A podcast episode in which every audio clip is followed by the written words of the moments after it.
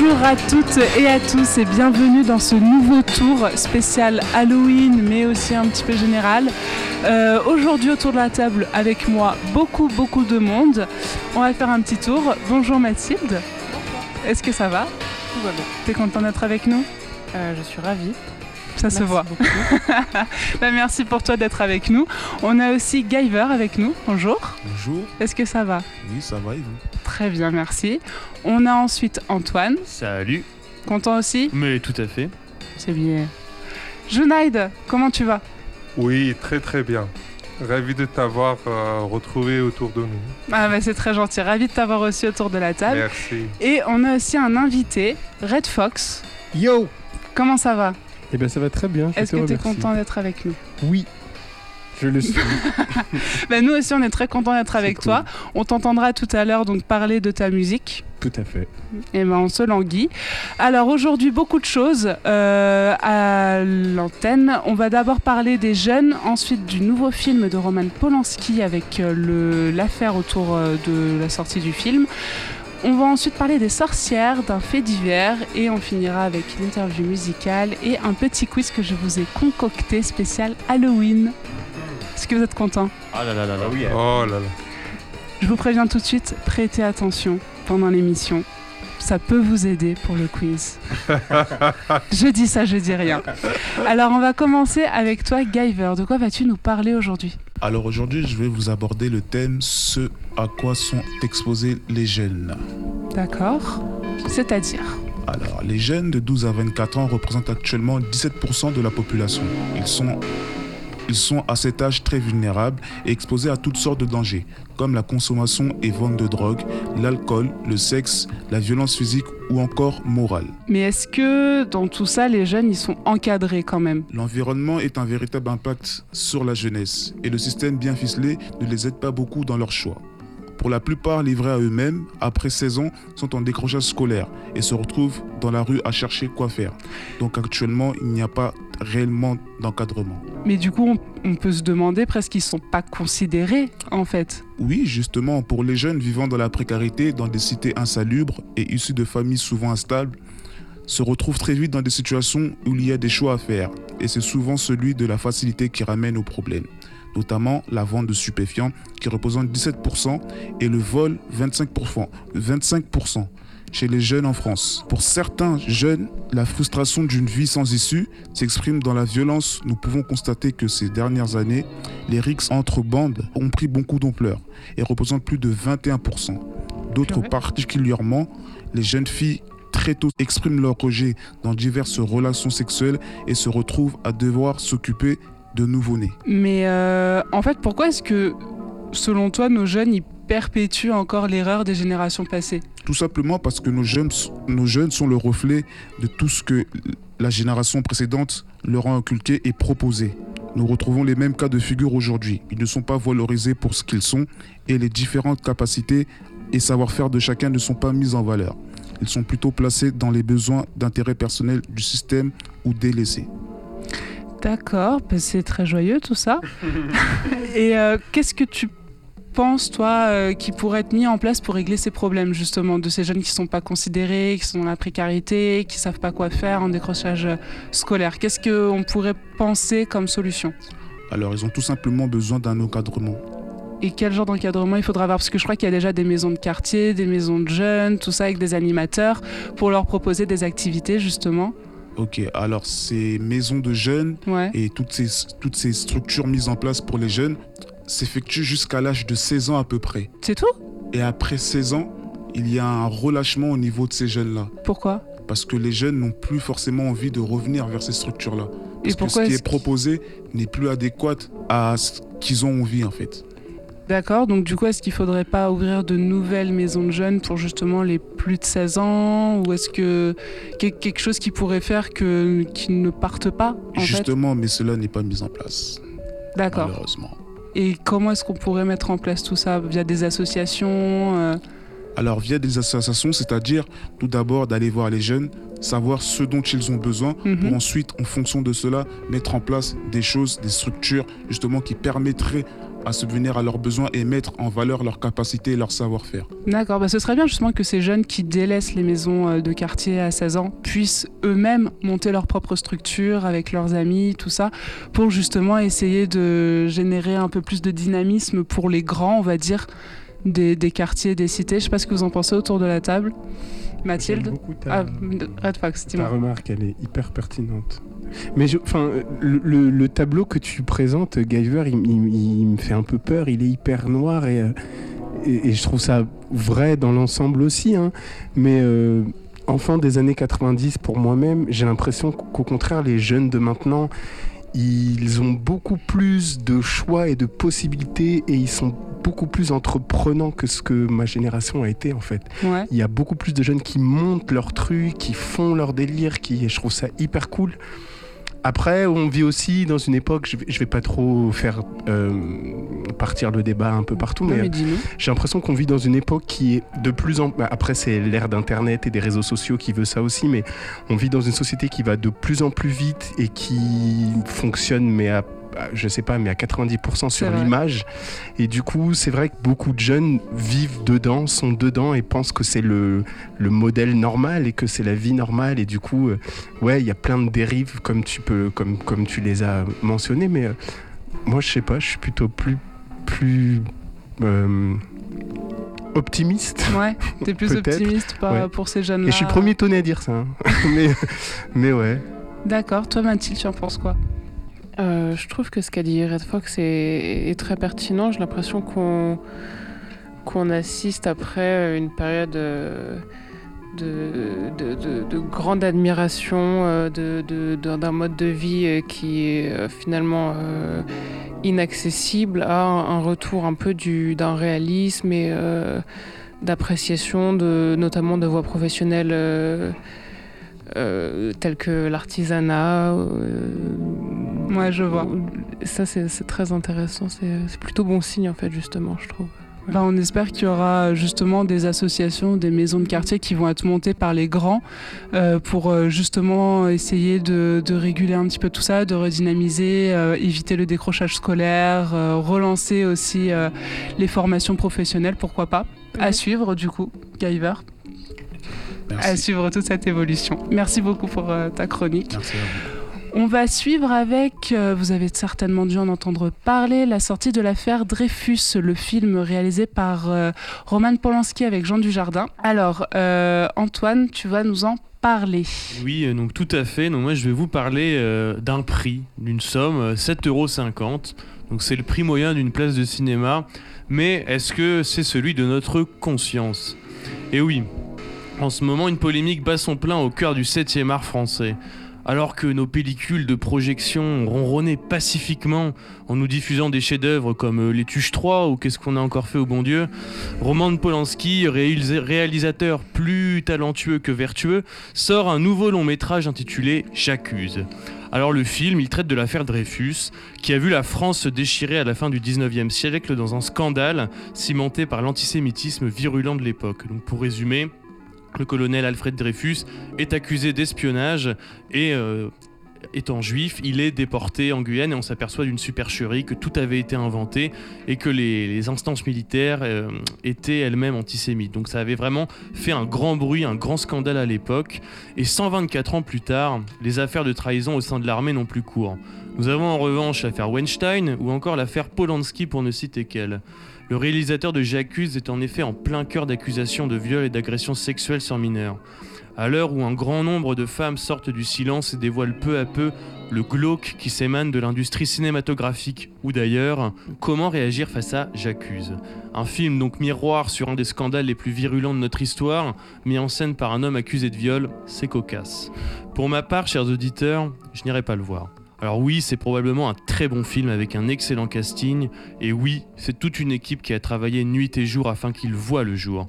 Mais non, je sais qu'en m'asseyant sur le strapontin, entre les effluves de popcorn et les coups répétés assénés par mon connard de voisin de derrière, je ressentirais une sensation désagréable. Amère et sèche au niveau de la nuque, cette sensation, c'est le remords. Remords d'être rentré dans cette salle de cinéma et de m'être ainsi bouché les oreilles sur tout ce qu'il se passe pendant deux heures sous prétexte de me divertir. Mais pour autant, faut-il associer l'œuvre à son créateur? Si l'on découvrait euh, que Mozart avait été un violeur en série, faudrait-il écouter ses concertos? Il est avéré aussi que Marcel Proust avait plaisir à entendre des souris agoniser lors de ses ébats sexuels. Ambiance. Devons-nous continuer à nous émouvoir devant le passage de la Madeleine? La réponse est oui. Nous ne pouvons pas refaçonner toutes les œuvres produites au cours de notre histoire selon nos critères modernes.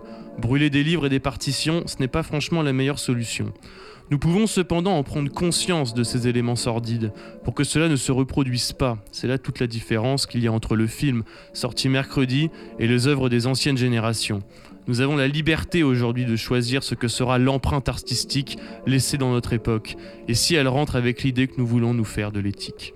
Bah, C'était super intéressant. Moi, je suis d'accord avec toi dans le sens où j'irai pas voir le film non plus. Euh, personnellement, j'étais super contente de voir qu'il y avait un film sur l'affaire Dreyfus qui allait se, se lancer. Mais quand j'ai vu que c'était Roman Polanski qui le réalisait, bah, je me suis dit tout de suite non, en fait, parce que justement, il a été accusé euh, de viol sur des mineurs, sur euh, des majeurs. Et il a été reconnu coupable, il a lui-même plaidé coupable, et il a fui son pays. Donc pour moi, à partir du moment où tu avoues un viol, pour moi, tu peux en faire d'autres. Donc pas de présomption d'innocence personnellement pour moi. Donc c'est vrai que je ne comprends pas les gens, surtout les femmes, qui disent il faut différencier l'artiste de l'homme. Pour moi, non, c'est la même personne. Et, euh, niveau conscience, niveau euh, moralité, pour moi, il faudrait vraiment boycotter ce film et je soutiens totalement les associations féministes qui euh, manifestent devant les cinémas pour interdire les projections. Euh, parce que pour moi, ça n'a pas lieu d'être. Ce film, ce qui est vraiment dommage parce que c'est vraiment une affaire très très intéressante, euh, l'affaire Dreyfus. Et euh, donc j'accuse qui était un article d'Émile Zola qui était sorti à l'époque.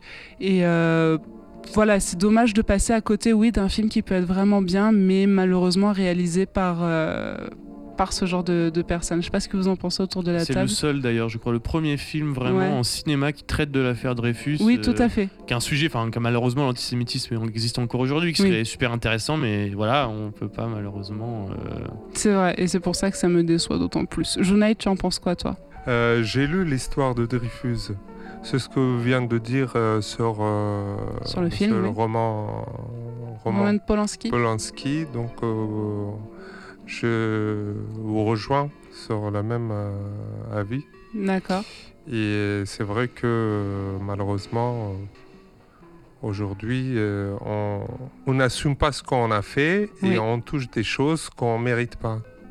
D'accord, oui, je vois. Non, mais c'est c'est vrai. Est-ce que vous, autour de la table, vous pensez, on jugera pas, hein, vraiment, si vous voulez aller le voir, il n'y a pas de souci, je vais pas vous taper. oui, est- Mais est-ce que pour vous, vous iriez voir quand même ce film Non. euh, au cinéma? Non, non. toi, non. Guyver?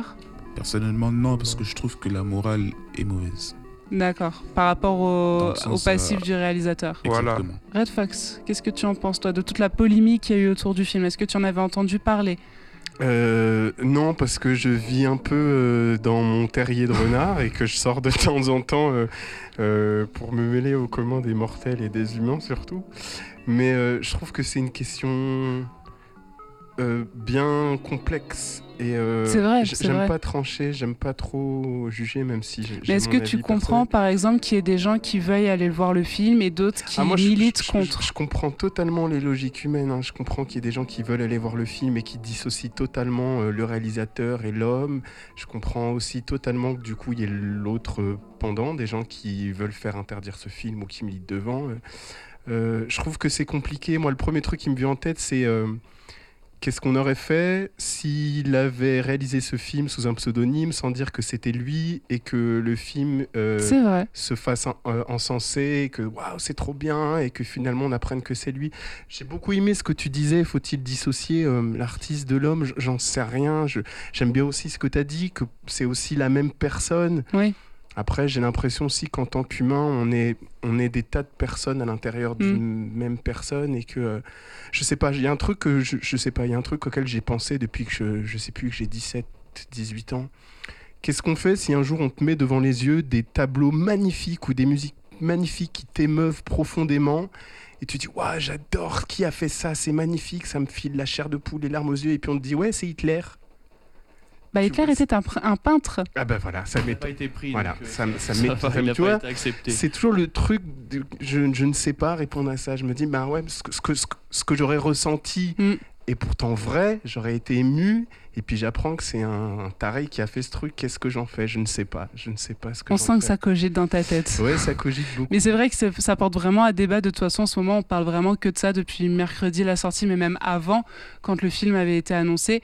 On va voir comment ça évolue. Si euh, en effet euh, les entrées vont baisser par rapport à ce qui avait été euh, programmé, je pense au début. Il est Ça a sorti. fait, euh, ça a fait un tro- le troisième meilleur démarrage. Ah je oui, c'est vrai, en un France. week-end en novembre en Ouais, France. Ouais, donc, euh, Il est sorti quand ce film Il est sorti mercredi 13 novembre du coup. Ok, d'accord. Donc euh, il y a cette semaine. Bah écoutez, on va voir comment ça évolue Affaire et puis euh, voilà, affaire à suivre tout à fait. Alors souvent quand on parle de ce genre de, de cas, donc euh, l'affaire comme tu disais euh, Weinstein aussi, on parle souvent d'une chasse aux sorcières. Et moi du coup, vu que c'est un thème un petit peu Halloween, je voulais vous parler des sorcières et que pour moi ce n'est pas du tout le bon terme qui est prêté à, à ces personnes, donc Weinstein, Polanski, tous ces hommes qui agressent des femmes. Et moi, je voulais vous parler du livre de Mona Chollet, qui est sorti l'année dernière, euh, Sorcière ou la puissance invaincue des femmes. Donc en fait, à travers des œuvres de pop culture, Mona Chollet analyse les injonctions que les industries de mode et de beauté produisent sur le corps des femmes, ainsi que les pressions sociétales qui en fait enjoignent les femmes à devenir de parfaites ménagères. Et les sorcières étant entre guillemets à la mode en ce moment, elle s'est attaquée à cette figure qui en fait trembler plus d'un à travers les siècles et bien loin des images dont nous sommes habitués, telles que la sorcière de Blanche-Neige par exemple, Chollet, comme d'autres, dénonce les persécutions au fil des siècles faites aux femmes trop indépendantes aux yeux des hommes et en fait entendent qu'elles n'ont pas besoin de pénis dans leur vie. Alors dans ce livre, on y explore trois archétypes, la femme indépendante, la femme sans enfant et la femme âgée. Je voudrais vous faire euh, écouter un petit extrait d'un reportage qui date de 1971 qui se passe dans le Berry. Alors le Berry, c'est dans le centre de la France et en fait c'est l'antre des sorcières, c'est-à-dire que c'est dans cette région qu'il y a le plus de sorcières en France. On écoute tout de suite. au centre géographique de la France, aux confins de la vallée Noire, dans le pays de George Sand, la grande bête rôde encore les soirs de mauvais vent. Dans cette région morcelée en petites fermes, le sorcier fait toujours recette. Son influence est réelle, heureuse ou maléfique. C'est à sa recherche que nous sommes partis, et peut-être avons-nous parfois frôlé le diable son maître. Un village comme tant d'autres. Mais depuis de longues années, la boulangerie est ensorcelée. Le pain ne lève plus, le boulanger est tombé malade, bientôt la boutique sera à vendre. Comme tous les après-midi, la boulangère est partie vendre son pain de ferme en ferme. Dans le village, ceux qui savent murmurent que c'est une commerçante rivale qui a jeté un sort sur la boulangerie. Mais vous, quand vous croisez cette personne, quand elle passe devant Oui. euh, la Oh, elle boulangerie, veut pas me dire bonjour. non, mais elle, elle vous regarde. Tout à l'heure, non. Mais elle a été qu'elle me regardait. Alors vous, qu'est-ce que vous faisiez là? Eh ben, je vous dis, j'y faisais le signe de croix, j'y faisais toutes sortes de... La gendarmerie m'avait dit d'y faire le signe de croix. Moi, j'y ai fait. Ça suffisait, ça? Ben oui, elle avait tout... Elle sautait en l'air comme un lapin, un lapin à la rue. Alors, Quand vous lui faisiez le... oui, la première fois de toutes, ah, tout de suite après l'histoire du pain. Alors, j'en étais dans là, moi et mon mari, quand elle nous a vus, mais elle sautait en l'air, mais elle sautait en l'air dans la rue, intenable, c'était comme une folle. S'il n'y avait rien eu, elle aurait pas fait ça. Alors, donc c'est un reportage qui date de 1971 où on parle de cette boulangerie qui a été ensorcelée par une commerçante rivale. Qu'est-ce que vous en pensez des gendarmes qui proposent de faire le signe de croix? Jean-Pierre Pernaut a bien changé quand même dans ses reportages. euh, Il était plus sensationnaliste il y a quelques années. n'est-ce pas?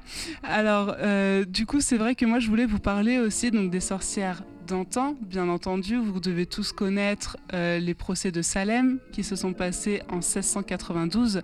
Des sorcières ont été euh, brûlées vives ou noyées parce que, bah, justement, elles étaient accusées de sorcellerie. Est-ce que vous savez comment débuté les euh, procès de Salem? C'est pas genre on les coulait, non? Et si elles remontaient, elles étaient, elles étaient, elles étaient, elles étaient, elles avaient des pouvoirs magiques, si elles étaient mortes, non? Tout à fait. Mais comment est-ce qu'on en est venu à voir les couler, ces pauvres femmes?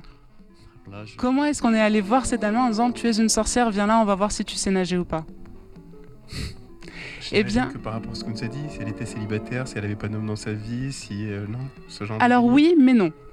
En fait, de base, donc c'était donc à Salem, euh, aux États-Unis, où euh, il y a la nièce du pasteur Paris qui a été prise de convulsions avec sa cousine et elles ont accusé en fait une euh, paysanne du village de les avoir ensorcelées. Et c'est ainsi qu'a commencé la fameuse chasse aux sorcières, où en fait, dès qu'une femme était soupçonnée de sorcellerie, donc c'est-à-dire qu'elle euh, vivait seule, ou qu'elle était par exemple ce qu'on appelait les faiseuses d'anges, donc celles qui avortaient, celles aussi qui, qui avaient un chat, qui vivait seule, qui euh, vivait un peu recluse, on les appelait les sorcières, et donc on ne cherchait même pas à savoir le vrai du faux, on les brûlait ou on les, ou on les noyait. Donc voilà d'où vient vraiment le thème de chasse aux sorcières et d'où vient le mythe des sorcières. Et il y a aussi des sorcières mo- modernes aujourd'hui. Elles sont parmi nous.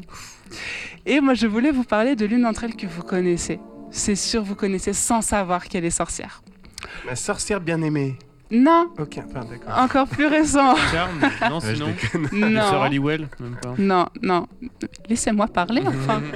Le 24 février 2017, un rassemblement de sorcières avait eu lieu devant la Trump Tower pour la, destitution du nouveau président qui Donald Trump, on le connaît tous, et parmi ces sorcières, une personnalité, Lana Del Rey, Hmm. Et ouais. n'est-ce pas? Quatre dates étaient prévues pour lancer des sortilèges, le 24 février, le 26 mars, le 24 avril et le 23 mai? À Ah, quoi correspondent ces dates? Et la nuit de Valpurgis, non, le 23 mai, non? Hmm, Je ne sais pas, moi c'est pas ça que j'ai trouvé. Non. Moi j'ai trouvé qu'elle correspondait en fait à chaque lune décroissante et elle se donnait Ah. chaque fois rendez-vous à minuit. Et pour effectuer le sortilège, plusieurs objets étaient demandés. Mais qu'est-ce que c'est donc ces objets? Du fil noir, du soufre, des plumes, du sel, une bougie orange ou blanche et pas très difficile à trouver, une photo désavantageuse de Monsieur Trump.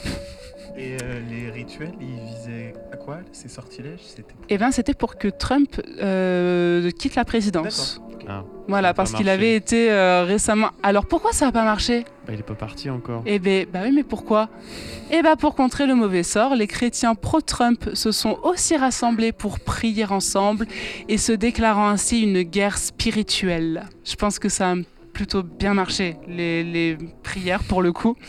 Et euh, on a aussi des sorcières françaises, euh, comme par exemple Jack Parker, qui est aussi connue sous son vrai nom, qui est Taos Merakchi, qui est une autrice et qui a sorti très récemment son livre Witch Please, qui était de base une newsletter, et donc c'est son grimoire qu'elle a illustré avec Digly, Maureen Wingrove.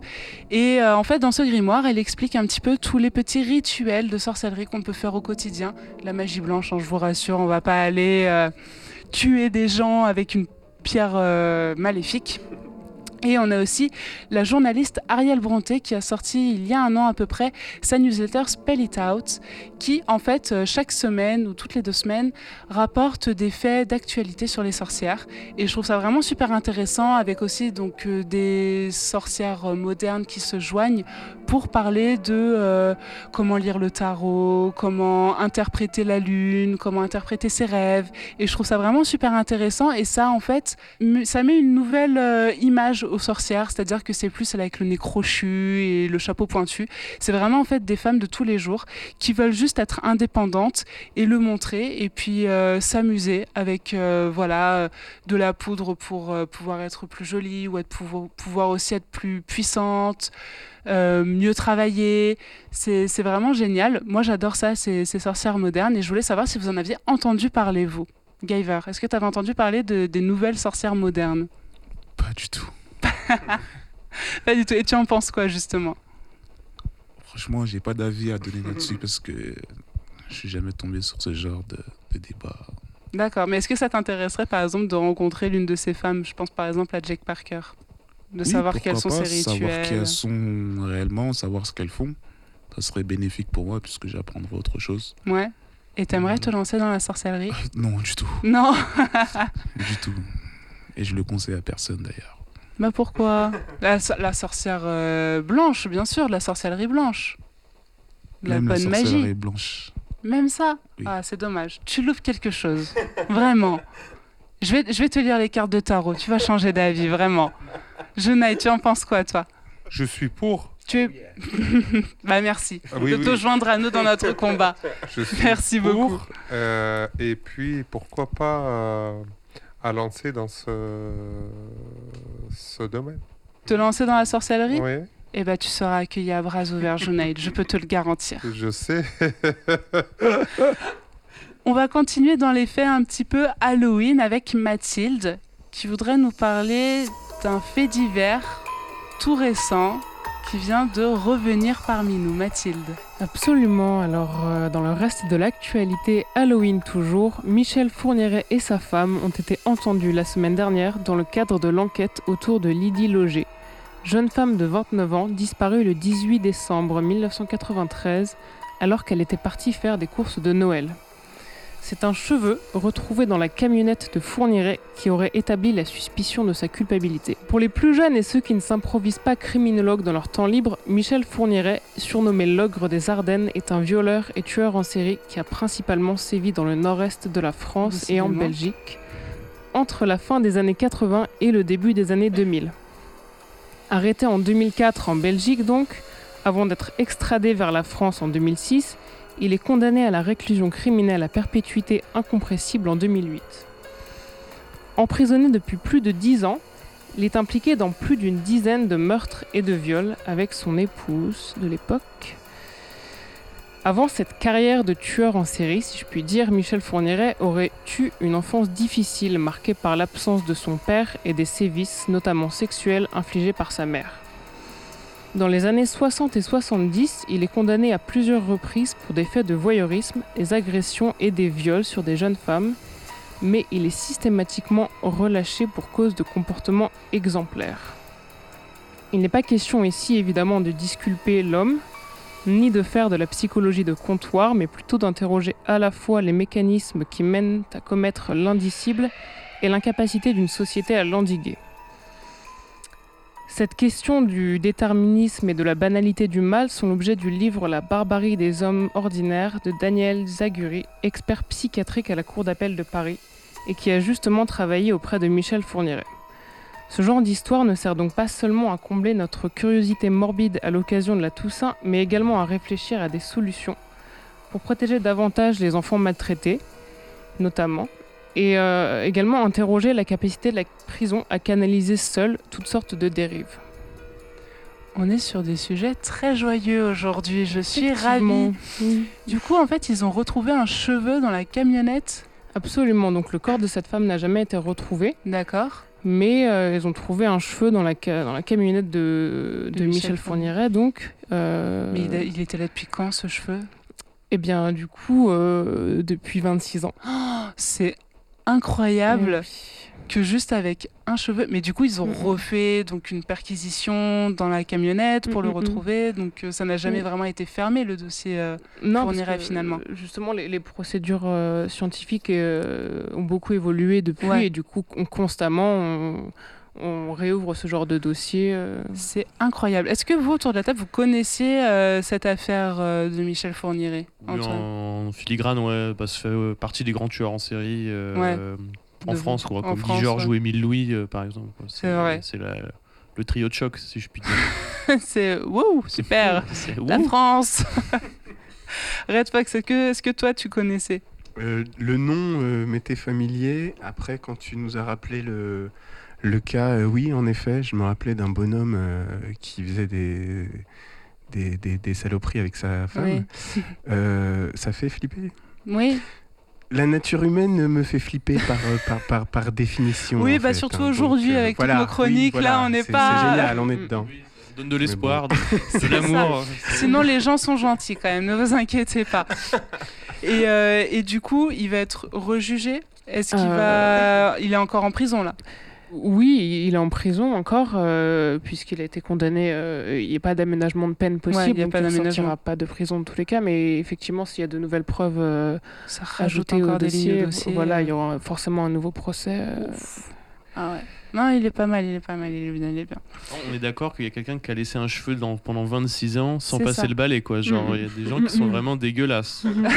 Enfin, moi, je- Oui, bah écoute, tant mieux d'un côté. Si Oui. on peut retrouver le corps de cette jeune fille, ce serait vraiment bien pour la famille. vrai. On pense d'ailleurs à la famille, euh, aux familles des victimes d'ailleurs, parce qu'il y en a eu malheureusement plusieurs.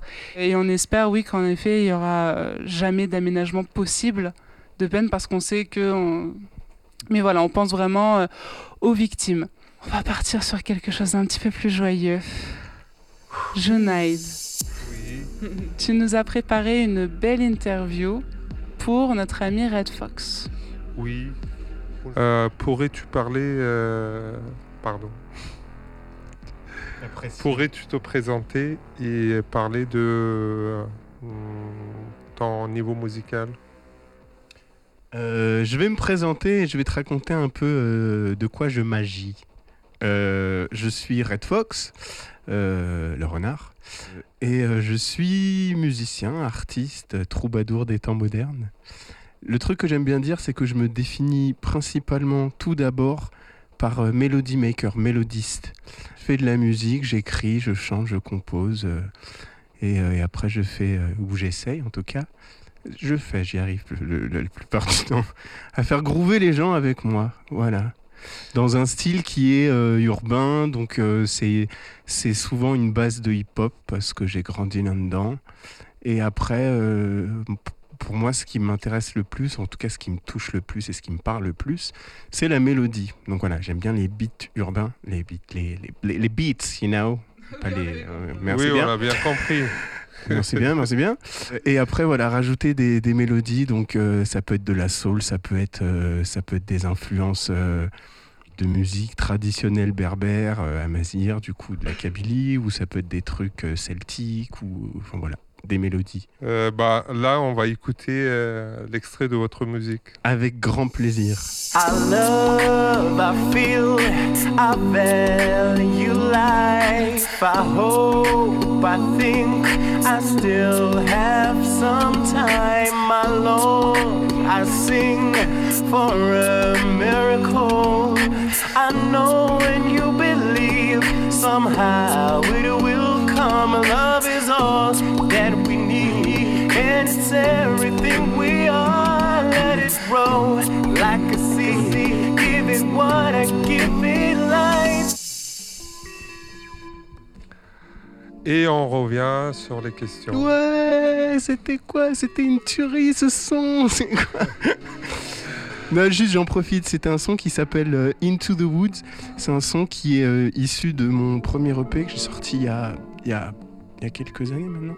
Et euh, ce, ce- titre-là, je l'ai bien aimé parce qu'il a été fait entièrement à la voix. C'est du beatbox, c'est que des harmonies. Et, on a fait ça genre en un après-midi avec le mec avec qui je faisais de la musique à l'époque. Euh, il avait le micro euh, branché encore dans sa petite cabine et, euh, j'ai vas-y euh, boucle ce que je vais faire. Et puis moi je passais derrière il lui faisait des loops et voilà. Et c'est devenu ça. C'est hyper cool. Voilà Euh, C'était superbe. merci bien. Arigato gozaimasu. Euh, quand as, euh, tu commencé la musique, alors j'ai commencé véritablement à me dire que euh, il fallait que je fasse de la musique pour de vrai genre vers 16 ans j'ai commencé à choper des instrus sur internet. Ou non à l'époque c'est pas vrai. À l'époque c'était les CD de titres. Il y avait souvent euh, le premier titre voilà c'était ta chanson. Et le titre numéro 2 c'était la version instrumentale. Donc moi euh, bah, comme j'étais pas instrumentiste j'écrivais des chansons sur les versions instrumentales. Et puis après j'allais dans un studio qui était près de chez moi. Et, euh, j'enregistrais ça par dessus après, euh, après j'ai commencé à me dire, bon, voilà, c'est à, à- à 16 ans que j'ai commencé à enregistrer, à me dire qu'il fallait que je fasse ça euh, vraiment. et quelles sont tes influences euh, artistiques? Mes influences artistiques, elles sont nombreuses. J'ai grandi euh, en écoutant par ma mère beaucoup de musique traditionnelle berbère. Euh, berbère, si les gens savent pas, c'est. euh, j'ai- J'aime pas trop ce mot, je sais plus trop quoi en faire parce qu'apparemment il viendrait de barbare et c'est comme ça que les. Bref, ça vient de la Kabylie, c'est le, nord de l'Algérie, c'est euh, les montagnes et la mer. Et euh, ma mère écoutait beaucoup, beaucoup, beaucoup, beaucoup de musique amazigh. Et, et du coup, moi, j'entendais ça. Et moi, comme j'ai grandi dans une petite ville du 93, euh, j'aimais, j'aimais, j'aimais bien le hip-hop, j'aimais bien tout ce qui était urbain. Et du coup, je crois que c'est venu de là, le mélange entre la mélodie et, euh, et le rythme hip-hop, il est, il est venu de là. Donc mes influences principalement, je me rappelle de quand j'ai découvert Laurie Neal surtout, choc de ma vie parce que c'est la première fois que tu voyais une femme chanter comme une ouf et rapper comme une ouf. Pour moi, c'était un truc de ouf. Et, euh, et j'ose le dire, j'assume, Ophélie Winter. On pourra se moquer toute la vie d'elle, mais pour moi, en France, euh, dans les années 90, j'ai pas connu de français qui faisait swinger la langue française comme elle en fait. C'est la première fois que j'entendais ça en fait. Pour moi, le français, c'était les chansons françaises, c'était Brassens, c'était Piaf que j'écoutais aussi parce que ma mère écoutait ça euh, aussi. Et euh, mais la première fois que j'ai entendu un truc ouais urbain, grouvant en français, c'était Ophélie Winter. J'ai fait waouh. Du coup voilà, c'est venu comme ça.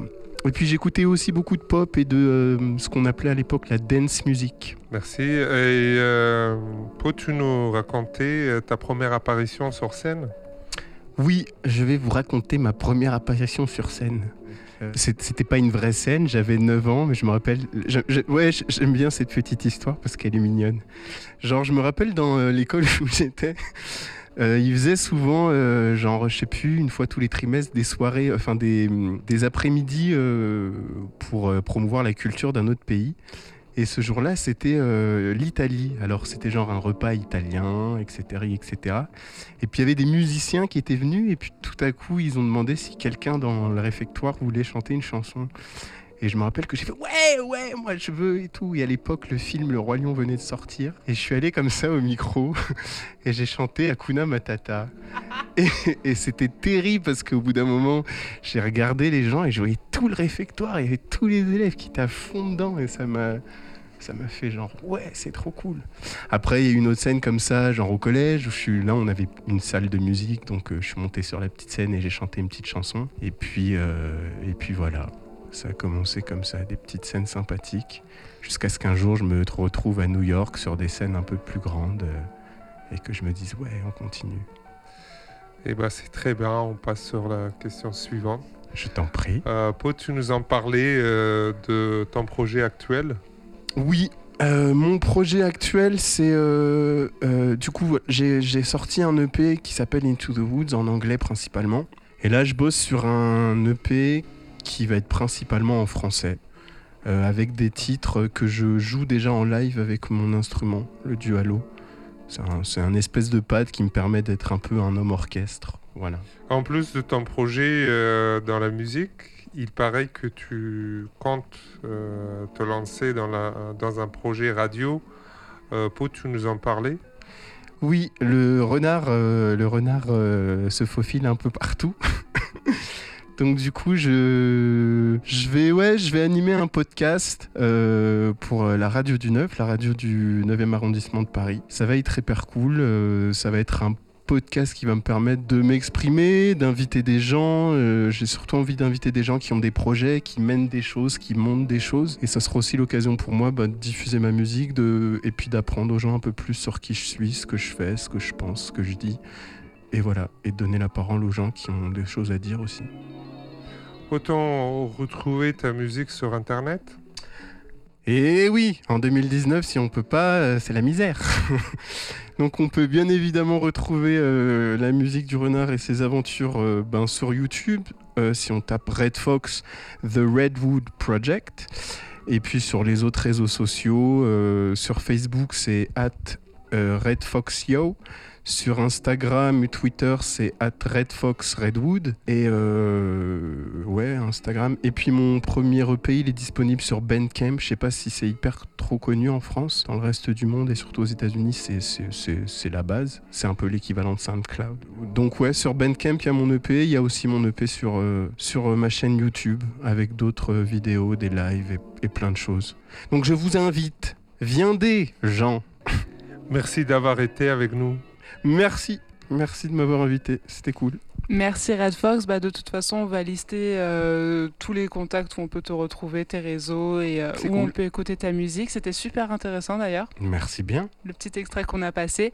Et on attend avec grande impatience euh, ton prochain podcast, ton émission cool. de musique. Les amis, juste avant de se quitter, on va faire un petit jeu, un petit quiz Halloween. Alors, je vous ai dit en début d'émission qu'il fallait prêter l'oreille. Il y a quelques questions, il fallait prêter l'oreille. D'autres, on va voir si vous avez un petit peu de culture Halloween. C'est quoi C'est une interrogation écrite en fait, une interrogation orale sur. Sortez une feuille, vous avez 10 minutes. Un quart de feuille suffira. Alors, première question, on va faire deux équipes. Donc, à ma droite, j'aurai Red Fox et Jonaid. Ok, À ma gauche, j'aurai donc Antoine, Guyver et Mathilde. ok. Ready? On est parti. Allez, on lève la main avant de répondre. Faudrait Parce que sinon, je m'énerve. fois. On y pensera. Ok. À noter dans le budget. Alors, première question, à quelle date est célébrée la fête d'Halloween? Euh, moi, Red Fox? 31 octobre. Merci. Un point pour l'équipe de droite. On vous l'a laissé là, on s'est dit. euh, Est-ce que je lève la main allez, c'est- Ouais, flemme. C'est samedi soir. Alors, vous savez qu'à Halloween, on creuse des citrouilles. Mhm.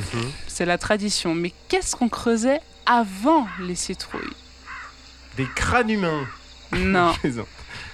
Des lanternes, non Enfin, non, c'était pas des. Non, des- Non. des vessies de porc. Euh, non. Non, c'était pas des vessies de porc. Jonaid. C'était l'off. Euh, Quoi? Off, off. Non. Les yeux.